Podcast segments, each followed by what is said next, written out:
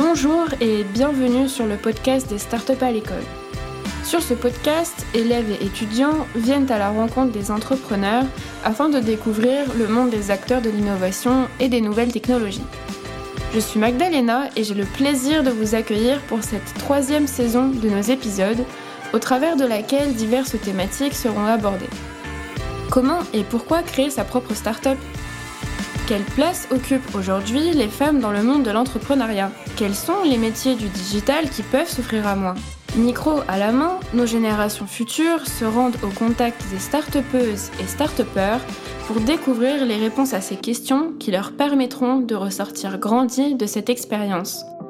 Alors, vous êtes prêts pour ce voyage au cœur de l'innovation? Suivez-nous dans cette nouvelle aventure. Bonjour à tous et à toutes. Donc euh, aujourd'hui, on est ravi euh, d'accueillir William, le créateur de la startup Stockhelp. Donc euh, c'est une startup que on a étudiée euh, avec lui, qui nous a présenté euh, il y a quelques mois. Et donc euh, on est trois élèves d'STMG et on est aujourd'hui là pour lui poser quelques questions et échanger avec lui. Donc d'abord, je me présente. Je m'appelle Enzo Yamaga. Je suis en classe de première STMG et je suis là aujourd'hui pour échanger avec euh, William. Bonjour, moi je m'appelle Victoria Rochenko et je suis aussi une élève de première au lycée euh, Jean-Baptiste Pauquelin à Saint-Germain.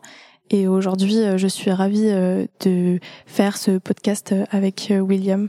Bonjour, je m'appelle Jessica Vagnan, j'ai 17 ans et je suis en première STMG au lycée Jean-Baptiste Pauquelin à Saint-Germain-en-Laye et c'est un plaisir également pour moi.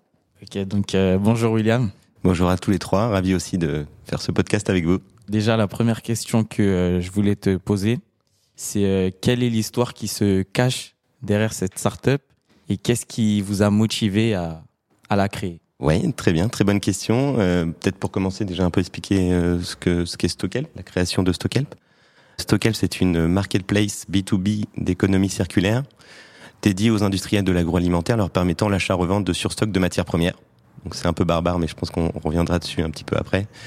Qu'est-ce qui se cache derrière? Bah, Quelques années professionnelles dans le monde industriel avec mon associé Tanguy. Et on a constaté, c'est souvent le cas pour pas mal de startups, en tout cas, constaté que quelque chose ne tournait pas rond dans notre milieu professionnel, en l'occurrence nous l'industrie. Et en constatant ce problème, on s'est dit qu'il y avait, il y avait une, pas une carte à jouer, mais en tout cas une, une envie de faire autrement. Donc euh, on s'est lancé en se disant qu'il y avait peut-être une, une opportunité de marché qui était intéressante, qui en plus avait du sens pour nous et euh, un état dans la carrière où j'étais moi à 37 ans qui me, qui me donnait envie de, de lancer mon entreprise. Bon, euh, juste pour euh, un peu revenir sur certains termes, j'aimerais juste savoir qu'est-ce que veut dire euh, B2B Ok, B2B, c'est business to business, c'est c'est le marché professionnel entre entre entreprises, entre, Ok. entreprises. Con- Différemment B2C qui est avec les particuliers. Une marketplace, c'est une place de marché comme vous pouvez en connaître, Vinted, Le Bon Coin, etc. Celle-ci est dédiée aux industriels de l'agroalimentaire. Un industriel de l'agroalimentaire, c'est contrairement à ce qu'on peut penser ou certains le, certains le signalent, c'est c'est pas les distributeurs, c'est pas Leclerc, c'est pas Carrefour c'est les industriels qui référencent leurs produits chez eux. Donc, euh, je pense que vous en connaissez. Si... Qu'est-ce que vous connaissez comme marque euh, industrielle? Alors, moi, j'en connais pas, j'en connais Quand pas fais- spécialement. Quand tu fais tes courses, tu t'achètes une marque de gâteau, par exemple. Qui Le peu- Nutella? Voilà, le Nutella, par exemple, qui est un produit industriel donc fabriqué par Ferrero. Et aujourd'hui, l'industriel s'appelle donc Ferrero. Il fabrique du Nutella. Et pour fabriquer du Nutella, il a besoin de plusieurs matières premières pour arriver à ce résultat, notamment de la poudre de cacao, du lait, euh, de la poudre de lait, de l'huile de palme, pas mal de choses. Et tout ça, c'est ce qu'on appelle les matières premières dans l'industrie. Et dans ces matières premières, il y a aujourd'hui pas mal de déchets parce que certains produits fonctionnent moins bien. Il y a différents cas d'usage où ils ont plus besoin de certaines matières. Et aujourd'hui, contrairement aux produits finis que vous pouvez vous euh, racheter via d'autres euh, systèmes comme Too Good To Go ou Phoenix, aujourd'hui les industriels, quand ils ont plus de cas d'usage d'une matière, ben, ils savent pas quoi en faire, donc ils la jettent. Euh, ils la brûlent tout simplement. Ils appellent, euh, ils appellent la gévoirie, donc euh, des acteurs comme Veolia. Je sais pas si le droit de citer une marque, mais et du coup ils jettent les produits et ça fait que ça n'a pas beaucoup de sens aujourd'hui. Et c'est pour ça qu'on appelle, qu'on dit qu'on est dans l'économie circulaire, c'est qu'on parle d'une industrie qui était très linéaire où ils n'avaient pas de solution en fin de chaîne pour pouvoir redistribuer de la valeur et des matières qui, eux, peuvent avoir une seconde vie. Donc aujourd'hui, si vous voulez, Stockep, c'est un peu comme le Bon Coin, mais pour les industriels où ils peuvent faire de l'achat-revente de matières. Première alimentaire et non alimentaire aussi. Et donc ça évite le gaspillage des matières premières. Ouais, tout à fait. Ça évite les, le gaspillage en amont de la chaîne de valeur. Donc dans la chaîne alimentaire, vous avez le producteur qui produit différentes choses, les fruits et légumes par exemple. Vous avez ensuite l'industriel qui, lui, va fabriquer le produit avec ses matières premières. Et ensuite, vous avez le distributeur, vous allez vous acheter le produit. Et ensuite, en fin de chaîne, vous avez dans votre frigo, dans votre euh, placard, vous avez le produit fini qui, lui aussi, euh, et, dans toute cette chaîne de valeur, il y a toujours du gaspillage. Et nous, on s'est concentré sur le gaspillage qui se fait en amont de la chaîne, à partir de l'industriel. Pas du producteur, mais de l'industriel. D'accord. Quelle a été votre formation et votre parcours avant la création de Stockel Ma formation, moi, j'ai fait un bac ES, plutôt un élève moyen. ça m'allait bien. Ensuite, j'ai fait une école de commerce. Et puis, en fin de stage de fin d'études, je suis allé chez, chez Green Shoot, qui est une marque de soupe et de gazpacho, euh, qui se vend en grande distribution. Et j'ai fait 10 ans là-bas. J'étais en stage, puis après, embauché en CDI. Et j'ai monté toute l'équipe commerciale. On a bien développé la marque qui était toute, toute euh, naissante à l'époque. Et euh, j'ai fait donc j'ai fait 10 ans là-bas, à grandir en même temps que la marque. Et, donc voilà, et après, du coup, je suis arrivé, j'ai créé Stockel, puis il y a maintenant un an et demi, en septembre 2021. Et vous aviez depuis longtemps cette envie de devenir euh, auto-entrepreneur? Pas du tout. À mon époque, en tout cas, les rêves de quand on était étudiant, c'était de faire du marketing ou de la finance.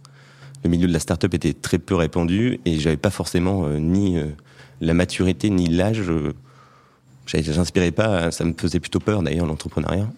Et mais en allant dans une petite boîte comme Green Shoot et en grandissant avec la boîte, ça m'a donné envie. J'ai appris plein de choses. J'ai été assez polyvalent.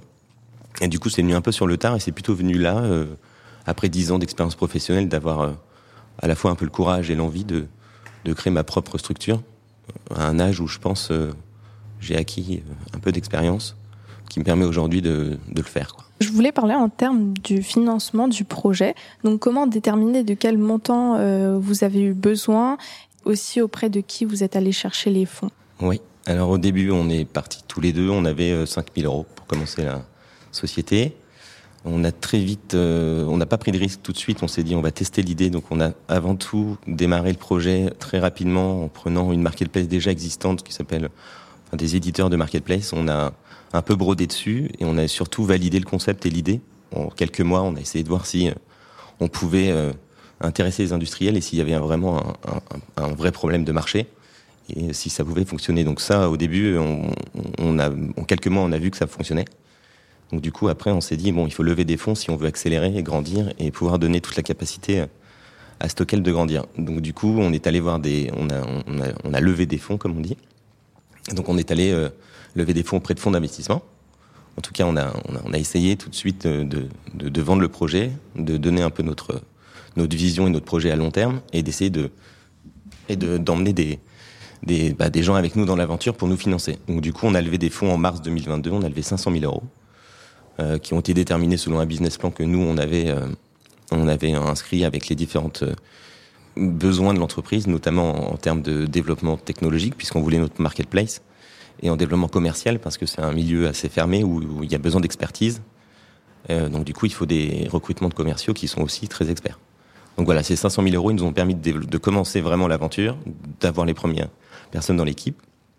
Et aujourd'hui, on va clôturer une deuxième levée de fonds, bientôt, j'espère, de 3 millions d'euros, pour, euh, pour justement encore plus euh, développer euh, StockUp au niveau européen. D'accord, merci. moi, ce que j'aimerais savoir, c'est est-ce que le, le train de vie d'un entrepreneur, le train de vie d'un autre entrepreneur, est-ce qu'il est, est-ce qu'il est chargé? Est-ce qu'il est très chargé? Est-ce qu'il y a beaucoup de choses Je pensais que tu demandé mon train de vie financier s'il était vraiment maintenant que je suis start-upper. Non, je... oui, le, oui, en effet, bah, le, le train de vie, en tout cas, la charge de travail est très importante puisqu'on est au début tout seul, on était deux. Ça, c'est toujours bien d'avoir déjà un cofondateur. Et en termes de charge de travail, en effet, c'est toujours euh, très, euh, très important. Après, comme tu le fais pour toi et pour ton entreprise, euh, tu n'as peut-être pas la même vision de ta charge de travail puisque tu le fais pour ton compte. Mais en effet, tu y penses tout le temps, jour et nuit. Et tu, je dis pas que tu travailles tout le temps, mais en tout cas, tu es toujours conscient d'avoir Stockelp avec toi. Ça fait partie de ton quotidien. Le week-end, tu peux faire des, des pauses, c'est important, mais tu es toujours un peu concentré sur ton projet. Ouais. Et donc, euh, votre charge de travail, elle change beaucoup euh, comparée au travail en entreprise? Elle change, en tout cas en termes d'horaire de travail, pas forcément, mais par contre en termes de, secteur de d'activité de, de, tâches dans la journée de, spectre en tout cas de, de, connaissances qu'il faut avoir. Ouais, j'apprends tous les jours et je fais plein de choses que je n'avais pas fait avant. et on découvre en même temps, donc c'est assez passionnant, mais on, est confronté à plein de problématiques comptables, financières, administratives, qui sont, qui sont inconnues pour moi et qui sont importants de savoir développer, on apprend en même temps, donc c'est plutôt, c'est plutôt chouette. Il n'y a pas de journée type aujourd'hui, bien que maintenant que la, start-up se consolide, puisqu'on va être 11 personnes, on commence à avoir euh, des tâches un peu plus régulières et plus récurrentes.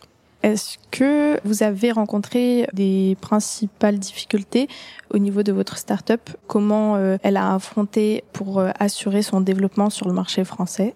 Ouais, on est confronté à des difficultés tous les jours. Il y a des jours qui se passent très bien, il y a des jours où on n'a plus envie, il y a des jours où on est trop content tous les jours vient avec son lot de, de, de, de, bonnes nouvelles et de mauvaises nouvelles. Mais dans l'ensemble, on a quand même, euh, je, pense, on est beaucoup de start-up il y a beaucoup d'entrepreneurs maintenant. Euh, on ne contredira pas qu'il n'y a pas beaucoup de licornes, mais il y a beaucoup de, il y a beaucoup de d'entreprises qui souhaitent. En tout cas, nous, c'est pas notre vocation d'aspirer à, être la plus riche des, des start-up, mais en tout cas d'exister et d'avoir un rôle dans cette économie circulaire, c'est important pour nous.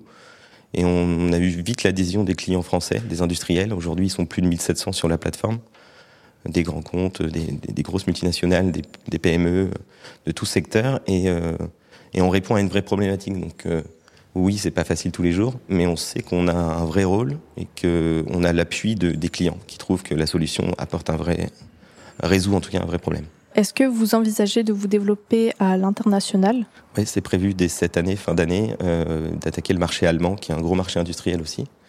Et nous, on a vocation à 5 ans d'être européen. Aujourd'hui, le gaspillage alimentaire européen sur la partie de la chaîne qu'on s'occupe, c'est 1,6 million de tonnes de matières premières en surstock qui sont euh, jetées chaque année. C'est 4 millions de tonnes de CO2 qui sont euh, brûlées inutilement. Et euh, ça, c'est tout au niveau européen. Et donc, du coup, et l'industrie et, les achats alimentaires en Europe se font de façon européenne et pas forcément franco-française. Donc, les produits sont souvent dans les produits que vous achetez industriels, viennent de différents États, de régions de pays euh, européens.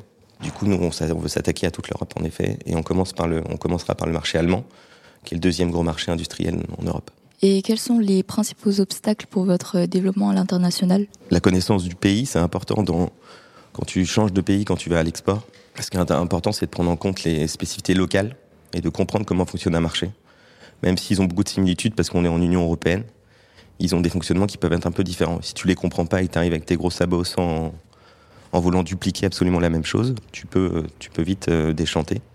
Et donc l'idée, c'est de pouvoir arriver avec euh, petit, confirmer le projet en France, le bien le développer et arriver à, à tester l'idée sur un autre pays en le développant plus lentement, mais avec, les, avec le retour d'expérience qu'on a sur le marché français. Quels sont vos projets d'avenir pour faire évoluer votre start-up et comment envisagez-vous de continuer à innover?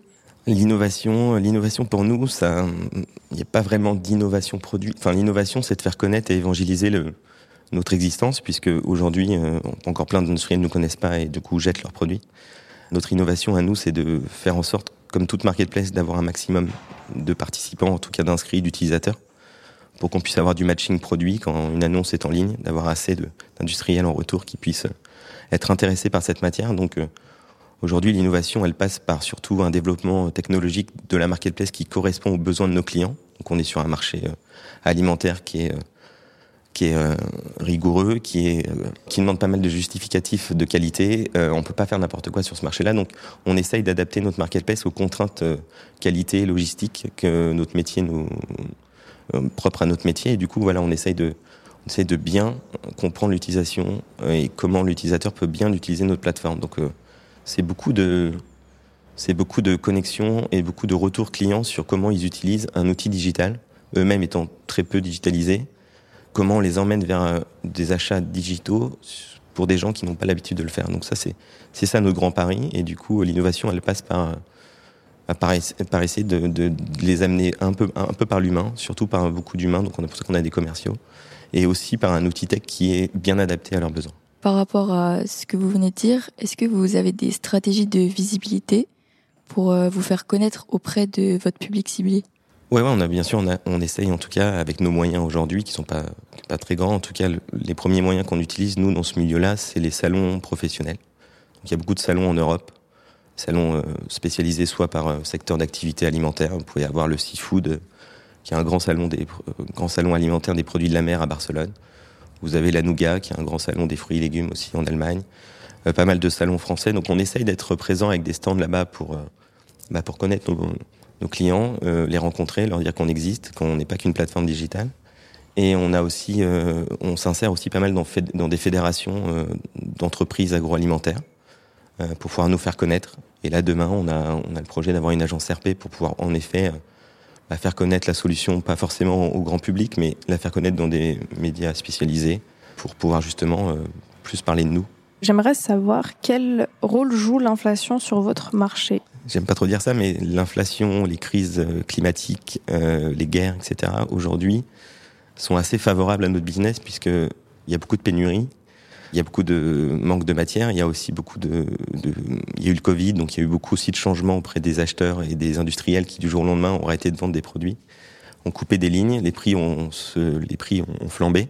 Donc du coup, aujourd'hui, à l'époque, on faisait des achats sans trop regarder. Les, achats de matières premières étaient relativement stables. Aujourd'hui, ça s'affole. D'un mois à l'autre, on peut avoir des changements de cours de matière assez importants. Donc du coup, les acheteurs sont un peu obligés de regarder euh, différemment leurs achats et de regarder un petit peu ce qui existe déjà. Donc nous, notre, grand, notre grande force, c'est qu'on a des, matières qui sont déjà produites. Euh, généralement, un industriel, il n'achète jamais sa matière du jour au lendemain. Il commande six mois à l'avance auprès d'un producteur ces produits. Et du coup, pour X raisons, si la production est mauvaise, bah, il se retrouve euh, sans, sans matière première. Nous, on a des matières qui sont en surstock, qui sont encore des très bonnes matières, qui sont en surstock chez des industriels, donc qui sont déjà produites, donc il a l'achat immédiat. Et ça lui apporte beaucoup de flexibilité dans ses achats. Donc le, le contexte économique est favorable à repenser en tout cas ces achats linéaires qu'on avait à l'époque. J'aimerais savoir euh, quelle est la place euh, que prend le numérique dans votre startup et est-ce que vous avez des employés qui sont spécialisés dans le numérique et l'informatique? Oui, j'en ai, j'en ai beaucoup. C'est une grande partie de l'équipe. On est 11. Il y a, on est quatre, enfin, j'ai trois commerciaux et j'ai six personnes en tech. Donc un CTO, un, product manager et j'ai quatre personnes en dev, en code pour justement euh, coder la marketplace. Donc c'est une grande partie et la levée de fonds qu'on est en train de faire sert aussi justement à développer en grande partie à 60% euh, notre outil tech, donc développer, recruter des personnes en tech. Donc c'est une partie essentielle. On est une boîte tech, green tech si on veut, et qui est basée sur de l'économie euh, réelle, mais qui, qui veut justement, pas ubériser, mais en tout cas digitaliser l'industrie agroalimentaire. Et c'est un, un, grand pari, une grande montagne qui est devant nous, mais qui est, qui est prenable, puisque aujourd'hui, bah, les acheteurs, il y en a de moins en moins. Ils sont une population assez vieillissante et les nouveaux acheteurs qui sont jeunes, eux, ont besoin de numérique et ils n'ont pas envie de refaire. En tout cas, ils sont demandeurs, ils sont, demandeurs d'un outil digital qui permet de piloter un peu mieux leur activité et leurs achats. Donc ça va avec le cours de l'histoire. Il faut savoir le changer, le faire grandir avec les avec les personnes. Donc on, ne décrète pas digitaliser une industrie. On faut avancer avec elle et donc essayer de d'essayer de construire avec elle surtout cette stratégie. Comment l'entreprise a évolué depuis sa création et que pensez-vous que l'avenir réserve à Stockelp J'espère un bel avenir. Euh, en tout cas, une belle aventure humaine, ça c'est important. Je pense qu'en tant qu'entrepreneur, moi, ce qui m'épanouit et ce qui, me, motive tous les jours, c'est de me dire que maintenant on est 11 et qu'on parle de Stockelp, ben, c'est pas moi et Tanguy, c'est pas Tanguy et moi, c'est toute une équipe. On a converti des gens à nous, venir nous voir, on était deux il y a encore un an, euh, deux avec peu de moyens et un projet. Et euh, il y a des gens expérimentés qui nous ont rejoints, il y a des gens qui, qui croient au projet, ça c'est très important pour nous. Aujourd'hui, l'avenir, il est plein de...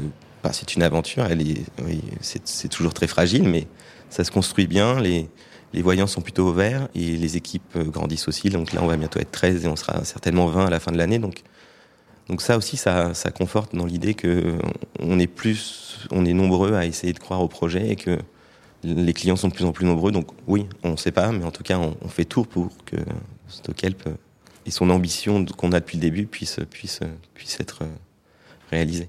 Quels sont vos objectifs à long terme pour Stockelp bah, à long terme, c'est de. Donc, je parlais du gaspillage au niveau de cette chaîne. Donc, c'est 1,6 million de tonnes de matières premières, de surstock de matières premières qui sont jetées chaque année. Notre ambition à 5 ans, c'est de réduire de 30% ce gaspillage.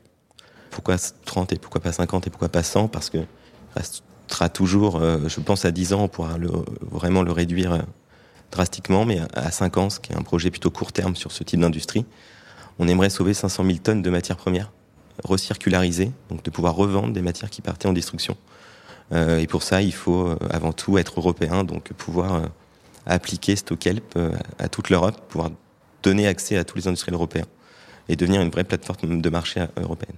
Et est-ce que vous savez jusqu'à maintenant à combien de pourcentage le gaspillage a diminué grâce à Stockel Aujourd'hui, on a sauvé, si je dis pas de bêtises, 500 tonnes de matières premières. Donc on est à 500 000, on est loin de l'objectif. Mais ça s'est accéléré notamment sur le premier semestre. Donc, donc on va en sauver, on va en sauver plus de plus d'un million euh, enfin plus de 1000, 1000 tonnes dans, en septembre et on, on espère, on espère euh, arriver euh, avec l'effet exponentiel de, de, la plateforme, arriver à ces 500 000 dans 5 ans. Est-ce que vous aurez des conseils, par exemple, à donner à des jeunes qui veulent créer une start-up, qui ont une idée innovante? Est-ce que vous aurez des conseils à leur donner? Je ne sais pas si ma, jeune expérience de start-upper n'est pas si grande. Moi, ce que déjà, il faut beaucoup de volonté et c'est pas pas si rose que ça de créer sa boîte. Ça, fait aujourd'hui c'est tendance, mais en effet c'est un un projet qui, qui nécessite euh, bah, d'avoir beaucoup d'envie, en effet d'être de beaucoup de conviction et un peu et beaucoup de courage euh, parce que c'est pas tous les jours facile et ça demande de, un peu d'expérience. Moi je dirais que la première chose c'est pas forcément se précipiter. Euh, et ne pas et, avoir des premières expériences professionnelles et une immersion dans le monde du travail salarié, c'est aussi euh, formateur dans un premier temps. Je suis très euh, admiratif des, des, jeunes qui commencent très vite. Euh, je sais pas vous ce que vous voulez faire plus tard, en tout cas. Je suis assez curieux de le savoir, mais les conseils, c'est d'avoir beaucoup de courage, de ténacité et de savoir, euh, de savoir gérer un peu l'effort et la pression parce que c'est un marathon et pas un sprint. Donc, donc voilà. Vous avez, vous, d'ailleurs, des, des, idées de projets, d'entrepreneuriat? Pas vraiment. Qu'est-ce que vous voulez faire plus tard? Bon, un jour, j'avais déjà pensé à créer une marque de vêtements, mais bon, ça n'a pas. Le projet, c'est pas mon idée, c'est pas abouti en fait. C'est pas matérialisé encore. Mais non, pas encore. Tu la, tu la laisses totalement de côté ou tu À voir. C'est vrai que ça peut être une bonne idée de, de créer quelque chose de nouveau, une marque qui puisse euh, révolutionner, euh, révolutionner notre époque. Ce serait intéressant. C'est bien déjà le pitch est bon. T'as raison. Bah écoute, de toute façon, il faut il faut se laisser du temps pour le faire, mais après tu, enfin, il faut pas s'arrêter à. T'es encore très jeune, donc tu as le temps. Il faut mûrir l'idée aussi et tu verras après. Comment euh, vous assurez-vous que vos produits sont de la meilleure qualité possible? On s'assure de ça en ayant dans, le, milieu des matières premières, il y a beaucoup de normes. Et euh, chaque produit est déterminé par une fiche technique et un numéro de lot, donc il y a une traçabilité. Chaque produit doit venir de quelque part. Euh, il doit être tracé de début de sa, récolte jusqu'à sa mise en production pour éviter tout ce qui est crise alimentaire. Alors vous avez peut-être déjà entendu parler de crise alimentaire dans le milieu. Est-ce que vous avez déjà vu des crises de industriels, de produits qui ont été retirés pour euh, différentes raisons Ça vous dit rien? Ah ouais, Peut-être euh, des, des, produits qui, euh, qui causaient des intoxications, par exemple Oui, notamment. Il y a la salmonelle, il y a quelques bactéries qui peuvent de temps en temps rentrer en considération et on a des retraits magasins parce que bah, le produit est dangereux pour la santé. En Europe, on est assez protégé, mais il y a quelques grandes crises. Mais euh, la plus connue peut-être, c'est la crise du, c'est la crise du, fin, c'est le, c'est le Findus avec les lasagnes n'était pas au bœuf mais au, au, au, cheval. Ça a causé quelques, quelques dégâts majeurs à l'époque. Il y a eu de la poudre de lait aussi qui était contaminée en Chine et qui a, fait des, qui a tué des enfants, donc ça c'est beaucoup moins drôle et c'est beaucoup plus grave. Euh, je dirais que après il y a des crises un peu plus mineures où, où les intoxications ou les, les, dangers sont un peu, un peu plus faibles, mais on a finalement sur le nombre de milliers de produits vendus, de millions de produits vendus par an, euh, très peu de crises, mais s'il y a une crise, il faut savoir identifier la matière, et donc pour ça, il y a tout un tas de notre process est, est réalisé en, avec euh, en, en, collaboration avec euh, des experts qualité et des laboratoires pour justement pouvoir tracer les produits et s'assurer que ce qu'on achète a toute la documentation nécessaire. Et derrière nous, il y a toujours un industriel qui a un service qualité R&D qui lui aussi vérifie la matière. Donc voilà, il y a toujours plusieurs remparts euh, avant d'arriver à, à, une crise. Euh, le risque zéro n'existe pas, mais en tout cas, on essaye de limiter un maximum euh, les risques. Et vous travaillez euh, avec des partenariats?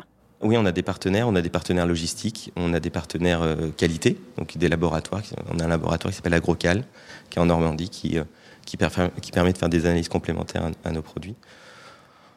On a aussi euh, en, en, partenaire, euh, non, bah en partenaire pur, on a, on a, on, a, on a des partenaires logistiques aussi, mais en qualité, on a un partenaire en particulier. Et on a un autre partenaire qui s'appelle EcoCert, qui, certifié, euh, qui permet d'être certifié bio et de revaloriser des matières bio sur le marché.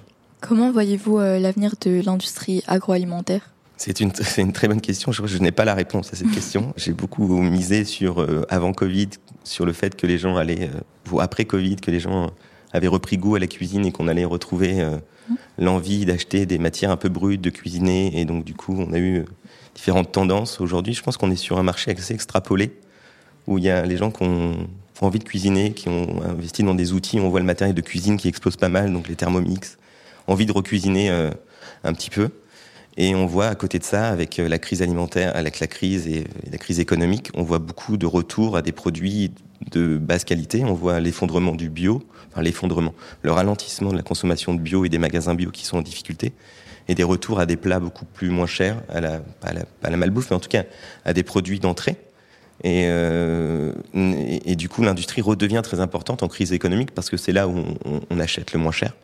Euh, puisque les économies de scale sont assez importantes et du coup elle est essentielle aujourd'hui dans la crise économique pour pour éviter euh, pour éviter euh, que les budgets ménages de, de, de consommation soient importantes. Donc j'aurais dit à une époque que les hypermarchés allaient disparaître. Aujourd'hui, je dirais qu'ils sont là, ils sont bien là, et que vu la situation aujourd'hui, je ne pourrais pas prononcer à 10 ans, mais en tout cas, je, si je dois un pari, c'est que euh, on aura besoin encore, et il y en a plutôt un bel avenir devant elle si on prend en compte les différents, les différents, enfin le contexte, le contexte actuel. Est-ce que vos clients sont seulement des entreprises? Ouais, tout à fait. Ouais, c'est assez bête, mais le minimum de commandes sur notre sur notre plateforme, c'est une palette. Une palette, c'est à peu près 600 kilos. Donc une matière première, euh, voilà, on vend tout type de matière première. C'est souvent du légume ou du fruit surgelé, de la viande, du poisson aussi surgelé. Euh, ça peut être de la poudre de cacao, mais du coup, oui, c'est conditionné pour être industrialisé.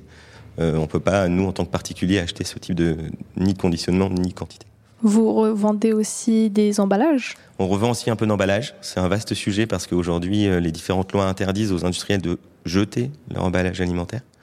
En tout cas, les directives européennes euh, vont dans ce sens, mais aujourd'hui, quand ils les jettent pas, ils savent pas quoi en faire, et c'est un marché assez important aussi, très difficile à adresser parce que chacun utilise un peu des emballages très différents. Mais en effet, on nous en propose de plus en plus. Donc on a du carton, on peut avoir des bouteilles en verre, euh, des bocaux, euh, du film plastique. Enfin, on a tout type de, de, conditionnement et de et d'emballage alimentaire, donc de non alimentaire. Et du coup, on essaye, on essaye aussi de les valoriser. Tout à l'heure, je vous ai entendu parler de licorne, de licorne. Ouais. Ici. Est-ce que vous pourrez nous expliquer ce que c'est?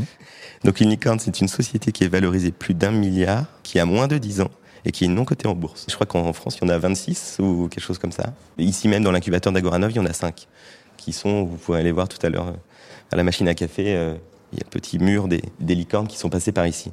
Donc Stockel, c'est pas encore une licorne non, on est plutôt sur. je vais pas faire de blague, mais on est plutôt sur un petit Shetland qui est un peu plutôt qu'une licorne. Mais ouais. euh, non, non, on n'est pas. Et encore une fois, on n'a pas forcément vocation à l'être. Euh, à vu notre marché dans l'économie circulaire, c'est en tout cas, c'est pas pas forcément quelque chose qui nous motive. Après, c'est bien d'avoir des exemples de réussite comme ça, si si important.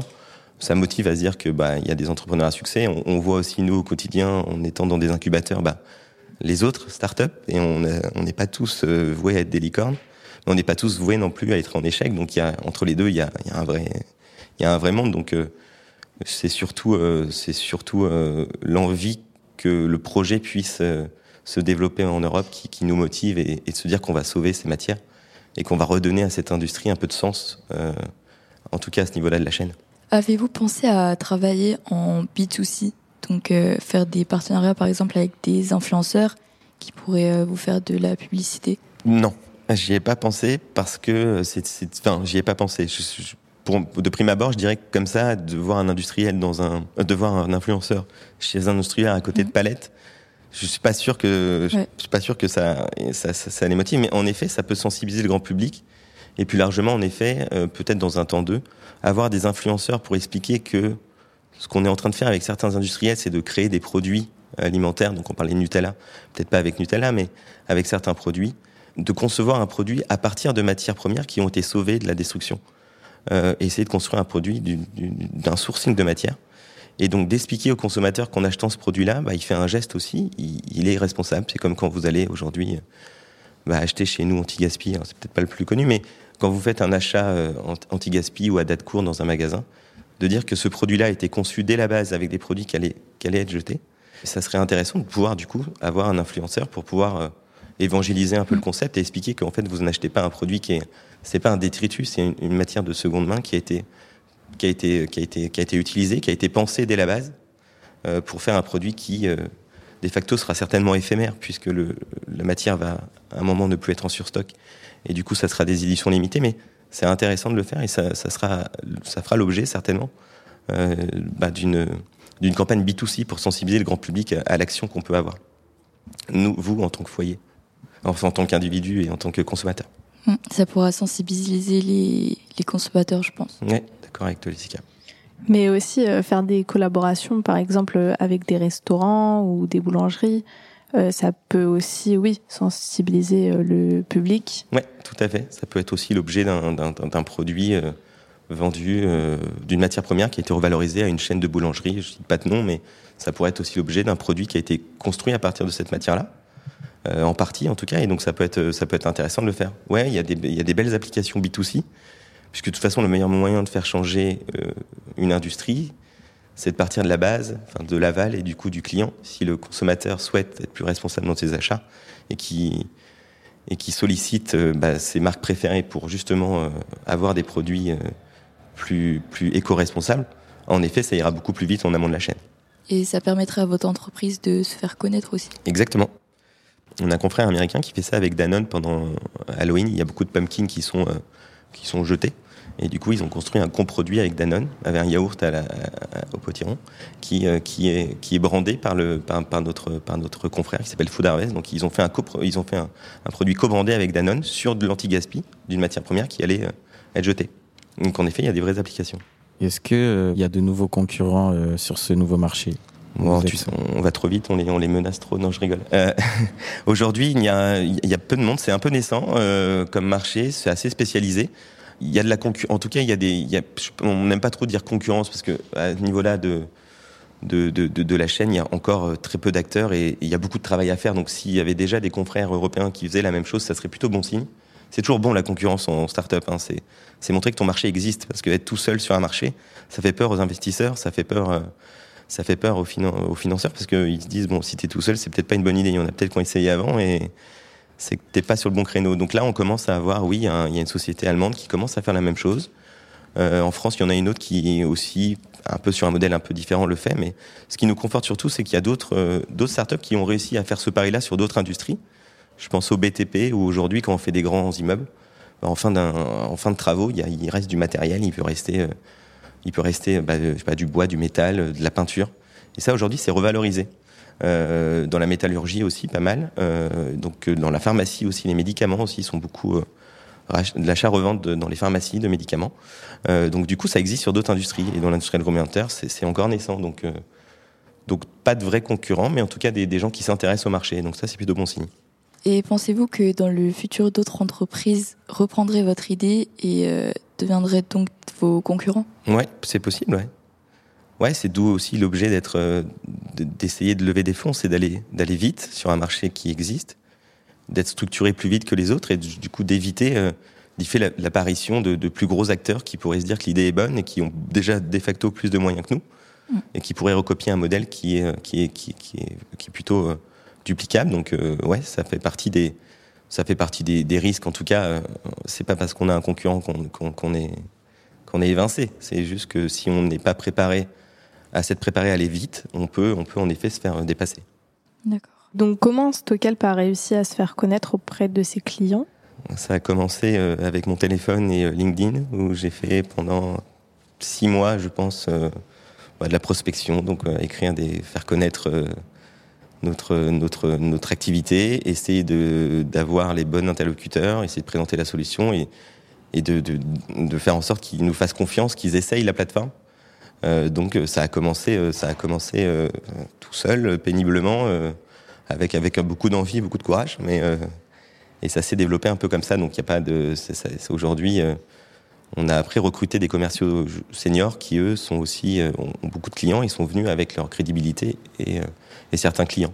Est-ce que ça vous a pris du temps à dégager une rentabilité comme souvent les, la majorité des startups? Ouais, ben, pour tout rien de cacher, on n'est pas enfin aujourd'hui notre rentabilité elle est pour euh, je crois sur le sur le business model elle est pour janvier 2025 donc on n'est pas rentable. Euh, souvent quand on lève des fonds c'est aussi parce qu'on n'est pas rentable tout de suite mais c'est pas l'idée d'être rentable tout de suite non plus c'est plutôt de développer donc de dépenser, j'aime pas, mais en tout cas d'allouer des, des investissements pour justement avoir une rentabilité future et sûre via ces investissements-là. Donc euh, c'est l'objet aussi quand tu veux avoir une ambition européenne, il faut des fonds et il faut euh, il faut des investissements lourds. Donc euh, donc la rentabilité, elle se joue dans un enjeu qui est pas un enjeu pour nous aujourd'hui. L'enjeu c'est pas d'être rentable tout de suite, c'est plutôt de développer. Mhm. Et la rentabilité viendra après. Est-ce que c'est compliqué pour vous et est-ce que vous doutez d'être rentable un jour? On doute pas d'être rentable un jour. En tout cas, le, en tout cas, notre modèle économique aujourd'hui euh, monte une certaine rentabilité, même si c'est pas le, même si on n'est pas encore, on n'est pas encore rentable. On dégage euh, du chiffre d'affaires et on arrive à, rembourser une partie de, de, de, de, de- on arrive à en tout cas euh, avoir un chiffre d'affaires qui permet aujourd'hui de rembourser une partie de notre activité, notamment l'activité commerciale. Donc c'est plutôt bon signe. Mais on, on doute pas d'être rentable un jour, à condition qu'on puisse faire les bons investissements au bon moment pour justement euh, déployer la marketplace au niveau européen. Donc pour le moment, vous testez votre marché sans forcément être rentable? Ouais, on le, on le teste pas, on le développe sans être rentable, ouais. Mais ouais, on le rend, ouais, exactement. C'est comme un peu toutes les startups. Au début, elles ne sont pas rentables et au fur et à mesure. Euh, Oui. tout à fait. Je, je connais peu de startups rentables. Enfin, dès le début, de facto, c'est pas possible parce que tu commences avec une idée, comme, tu- comme disait Enzo. Donc, euh, c'est difficile d'être rentable à moins que tu aies vraiment un, un- bon plan, mais euh, c'est assez rare. Et du coup, oui, la rentabilité, elle se fait, elle se fait via des investissements. C'est bizarre à dire, mais tu as besoin de t'endetter, pas mal, en tout cas d'investir beaucoup pour chercher une rentabilité future. Euh, donc nous, c'est ce qu'on essaye de faire. C'est on essaye de déployer, de- d'investir et de déployer, recruter beaucoup aussi, pour justement euh, a- assurer une certaine rentabilité plus importante, peut-être plus tard. À part LinkedIn, est-ce qu'il y a d'autres réseaux sociaux que vous utilisez ou pas? Euh, non, je suis désolé, c'est pas un sujet très très très B2C. J'ai pas d'autres réseaux sociaux, mais c'est vrai que c'est beaucoup LinkedIn parce que c'est le seul réseau professionnel qui nous semble aujourd'hui un peu opportun. On a pensé à Twitter pendant un moment parce que tu peux faire du lobbying auprès des auprès des institutionnels, notamment des directives des directions européennes et, et des- du gouvernement pour que pour que bah, pour que les lois puissent entendre qu'il y a, il y a des- changements qui puissent s'opérer. Mais aujourd'hui, on pas on a sincèrement on n'est pas très bon en communication et on on n'a pas forcément le temps de s'y consacrer. On fait beaucoup de LinkedIn. Voilà, c'est à peu près tout ce qu'on fait. Si vous n'avez pas le temps, euh, peut-être que un community manager pourrait vous aider. Ok. T'es en stage bientôt? Ouais, ouais, tout à fait. Alors, bah oui, c'est- un peu le travail qu'on veut avec l'agence RP, c'est d'avoir en effet à terme fin d'année euh, potentiellement quelqu'un qui s'occupe du LinkedIn, donc de pouvoir euh, faire autre chose que quelques posts de temps en temps et de pouvoir avoir une vraie ligne éditoriale, notamment interroger nos clients sur euh, l'utilité de la plateforme et d'avoir des témoignages, de pouvoir aussi prendre la parole sur certains sujets plus avec plus de hauteur que simplement notre activité. Il y a le label anti-gaspi qui vient de paraître. Il y a pas mal de, de, choses qui se passent dans l'impact et dans, dans l'anti- dans l'anti-gaspillage. Donc, euh, donc voilà, pouvoir prendre la parole et donner un peu notre opinion, notre expertise euh, en toute modestie, qui peut apporter peut-être au débat euh, quelques, quelques, quelques, quelques, quelques angles différents, ça peut être intéressant, ouais. Donc d'avoir en effet un community manager euh, qui, euh, qui, peut, qui peut nous rejoindre euh, bientôt. Donc dans le domaine euh, du B2B, est-ce que vous pensez qu'un community manager est important ou nécessaire pour le développement de votre entreprise Ça dépend toujours du, euh, stade de développement de ton entreprise. Au début, je dirais pas que c'était la première, première source de allouer en, en termes de termes d'efficacité, mais en effet, euh, c'est comme tout. À partir du moment où tu es une entreprise, tu es, un personnage un peu public. En tout cas, tu as besoin d'avoir une communication. Donc, toute entreprise a, un- a un community manager, ou peut-être pas un community manager, mais a besoin de, de véhiculer une image d'entreprise, de marque. Notamment, nous, la, la chose qui, moi, est plus importante aujourd'hui, c'est de pouvoir recruter des talents parce qu'on n'est pas très connu. Euh, c'est pas forcément de, se faire connaître tout de suite au prime abord au grand public, mais de pouvoir recruter des gens qui, euh, des, des, des talents qui peuvent nous rejoindre parce qu'ils ont entendu parler du projet et qu'on a une belle image de marque et qu'on a de vraies valeurs à faire, à faire, euh, à faire valoir, c'est int- c'est intéressant. Et de là, la communication pour toute entreprise, même B2B, elle est importante. D'autant plus qu'aujourd'hui, le marché étant euh, la nouvelle génération que vous représentez aujourd'hui, je sais pas quel, quel, Qu'est-ce que vous avez comme milieu, quel rapport au, milieu du travail? Qu'est-ce que vous en pensez? Qu'est-ce que, ça vous, c'est quoi pour vous le, qu'est-ce que, qu'est-ce que vous voulez faire plus tard ou qu'est-ce que, je sais pas comment poser cette question. Bah, Moi justement, euh, j'aimerais bien être tout ce qui est en rapport avec le community manager. Ok. Sinon, j'avais pensé à web designer aussi, Ouais. mais surtout tout ce qui concerne euh, ce qui pourrait euh, donner de la visibilité aux entreprises. leur faire leur publicité, etc. Très bien. Parce que tu as un bon créneau, c'est un bon marché. Moi, ce serait plus dans le domaine du marketing, aussi en termes des réseaux sociaux, parce que aujourd'hui, le réseau social est beaucoup développé. C'est beaucoup développé, oui. Oui, ça a beaucoup développé, notamment depuis euh, le Covid-19, depuis le confinement, et c'est un bon moyen pour euh, avoir de la visibilité. Et j'aimerais bien euh, plus tard travailler dans le réseau social. Ok. Il y a pas longtemps, j'ai commencé à beaucoup m'intéresser à tout ce qui est au codage, au développement. j'ai commencé un peu à apprendre tout ce qui est langage Python, JavaScript et autres peut-être euh, faire une formation sur ça, ce serait intéressant pour pouvoir ensuite me projeter euh, dans des métiers comme le développement de sites ou autres. Ce serait intéressant. Mais pour l'instant, je suis encore un peu dans l'hésitation. Ok. Bon, c'est très intéressant. En tout cas, vous avez déjà des, vous avez déjà des envies. Ça, c'est important, je pense. Donc, euh, c'est chouette. Et en effet, en effet, il y, a, pas mal de, il y a pas mal de choses et, et les choses évoluent, notamment la communication en étant jeune, c'est un des rares métiers où on a plus d'influence, où on est plus tendance. Enfin, vous comprenez mieux le marché, donc c'est c'est des métiers qui euh, c'est des métiers qui nécessitent notamment de la jeunesse et de l'apport d'un nouvel euh, nouveau regard. Donc, euh, je vous encourage. Et, côté code, je ne peux que t'encourager puisque nous aujourd'hui, c'est un des métiers sur lesquels on recherche le plus et et c'est très difficile de trouver parce qu'ils sont pas encore assez nombreux par rapport à toute la digitalisation du monde qui se fait. Et vous êtes très recherché et tu trouveras, à mon avis, beaucoup de, d'opportunités dans ce secteur-là. Donc, euh, donc, euh, donc c'est chouette en tout cas. Et est-ce que à notre âge, vous vous imaginiez fonder une entreprise comme Stockel Non, pas du tout. C'est ça qui moi je suis assez admiratif parce que moi à votre âge, j'avais pas du tout votre niveau de maturité. Je me posais pas autant de questions euh, et je, plutôt je faisais des études en me disant bon on verra un peu où ça me mène et puis euh, puis j'étais pas forcément j'avais pas forcément une vocation ou une envie particulière. Bon, je me suis dit que le commerce c'était pas si mal Enfin, ça me semblait un bon rapport qualité-temps euh, dans, mon, emploi du temps. Euh, du coup, j'ai commencé un peu comme ça et pas du tout. Euh, j'avais pas d'ambition et je, connaissais très mal ce milieu-là en plus. Donc, euh, donc non. Aujourd'hui, euh, là, aujourd'hui, on a un stagiaire de fin d'études lycée depuis trois ans qui va monter sa boîte avec un associé qu'il a rencontré. Je suis assez admiratif de cette de cette de cette de cette volonté, de cette envie de, de créer ou de savoir en tout cas ce que vous allez faire. Quoi. Bah, merci. Est-ce que euh, la création du, du nom Stockelp, elle a une histoire? Est-ce qu'il y a eu elle a quelques bières parce qu'on avait du mal à trouver. On était, euh, on cherchait un petit peu un nom, on cherchait un truc. Pas forcément la meilleure chose qu'on ait trouvé, mais euh, ouais, on a, on a cherché euh, pas mal de noms. On a, on a regardé si les domaines existaient ou étaient, étaient, étaient, pas, étaient pas pris. Et à l'époque, quand on a commencé l'aventure, on se disait qu'on allait révolutionner toutes les industries, qu'on allait devenir bah, le bon coin des industriels pour toutes les industries et pas que l'agroalimentaire. Donc on l'a pas appelé stock food, on l'a appelé stock help en se disant que on allait faire ça partout dans le monde. On en est un peu revenu au début. Et puis euh, stock help permettait de se dire euh, bon c'est pas un nom trop français. On comprend à peu près ce qu'on veut dire quand on dit stock help et euh, ça, ça, a une connotation plutôt européenne. C'est pas franco-français. Donc voilà, il, est difficile à écrire parce qu'il manque beaucoup de, lettres pour quand on veut l'écrire, mais euh, on s'y fait. Peut-être qu'un jour on changera. Donc vous êtes euh, volontairement spécialisé dans l'agroalimentaire? Oui, on s'est on s'est spécialisé dedans parce que c'est là qu'on a constaté le problème. Et puis on vient avec Tanguy, on vient de l'industrie agroalimentaire, donc c'est le milieu sur le qu'on connaît, c'est celui qu'on veut révolutionner. Donc euh, oui, on s'est on s'est spécialisé parce que notre expertise était sur ce milieu-là. D'accord. Et euh, quel est le principal savoir-faire qui est présent dans votre entreprise? Il y a deux savoir-faire. Je pense qu'il y a la, il y a, il y a la, la, la, tech, le développement euh, technologique de marketplace, qui est, qui est un mmh. développement à part entière.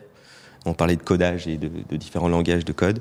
Aujourd'hui, on a des, on a des, enfin, on a des, des gens qui sont euh, expérimentés sur cette partie-là, et donc, comme on crée de A à Z notre marketplace avec euh, avec des, des futurs qui, des futurs qui sont qui sont propres à, à, à elles, on, on, on crée de la valeur tech on, on, on, invente, on crée quelque chose vraiment, réellement, même si ça existe sur d'autres, on, on, crée notre propre, notre propre structure. Donc, c'est à peu près la, la, la, la grande valeur de, de, la société et notre expertise commerciale avec les commerciaux qu'on a qui sont assez experts de leur milieu. Donc, la connaissance du marché, c'est aujourd'hui euh, notre deuxième grande valeur. Donc, j'aimerais savoir, est-ce que le nom euh, Stockhelp, il a une histoire particulière?